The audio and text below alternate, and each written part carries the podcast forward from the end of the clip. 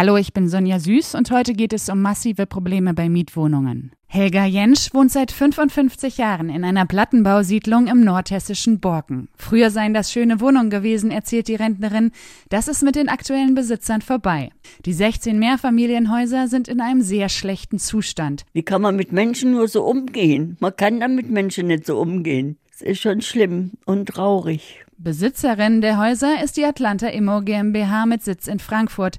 Sie gehört zu einem Geflecht von hessischen Immobilienfirmen, bei denen immer wieder Zuständigkeiten und Namen wechseln. Die Personen dahinter sind aber stets die gleichen.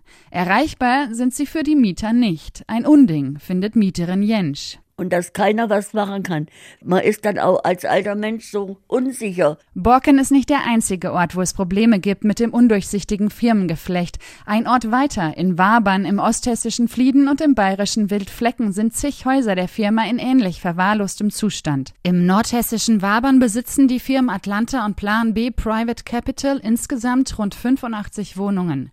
Beide haben den gleichen Geschäftsführer. Die Besitzer seien nur schwer zu erreichen, klagt Bürgermeister Klaus Klaus Steinmetz. Wir sind jetzt in kalten Jahreszeiten.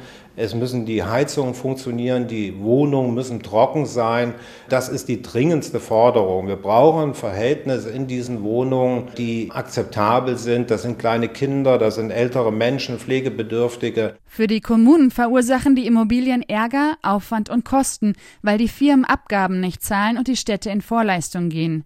Der Staat zahlt gleichzeitig auf die Mieten für die Sozialwohnungen an das dubiose Firmengeflecht. Wabern und Borken haben sogar das hessische Wirtschaftsministerium Ministerium um Hilfe gebeten. Wir wollen eigentlich von der Landes- und Bundespolitik, man soll sich dafür einsetzen, dass solche Finanzierungsmodelle unterbunden werden und nicht, dass es möglich ist, dass ich Wohnungen vorhalte, die in einem so desolaten Zustand sich dann befinden. Denn im Grundgesetz steht Eigentum verpflichtet. Mittlerweile sind rund ein Dutzend Mieter in Borken zusammengekommen, die sich nun selbst organisieren wollen.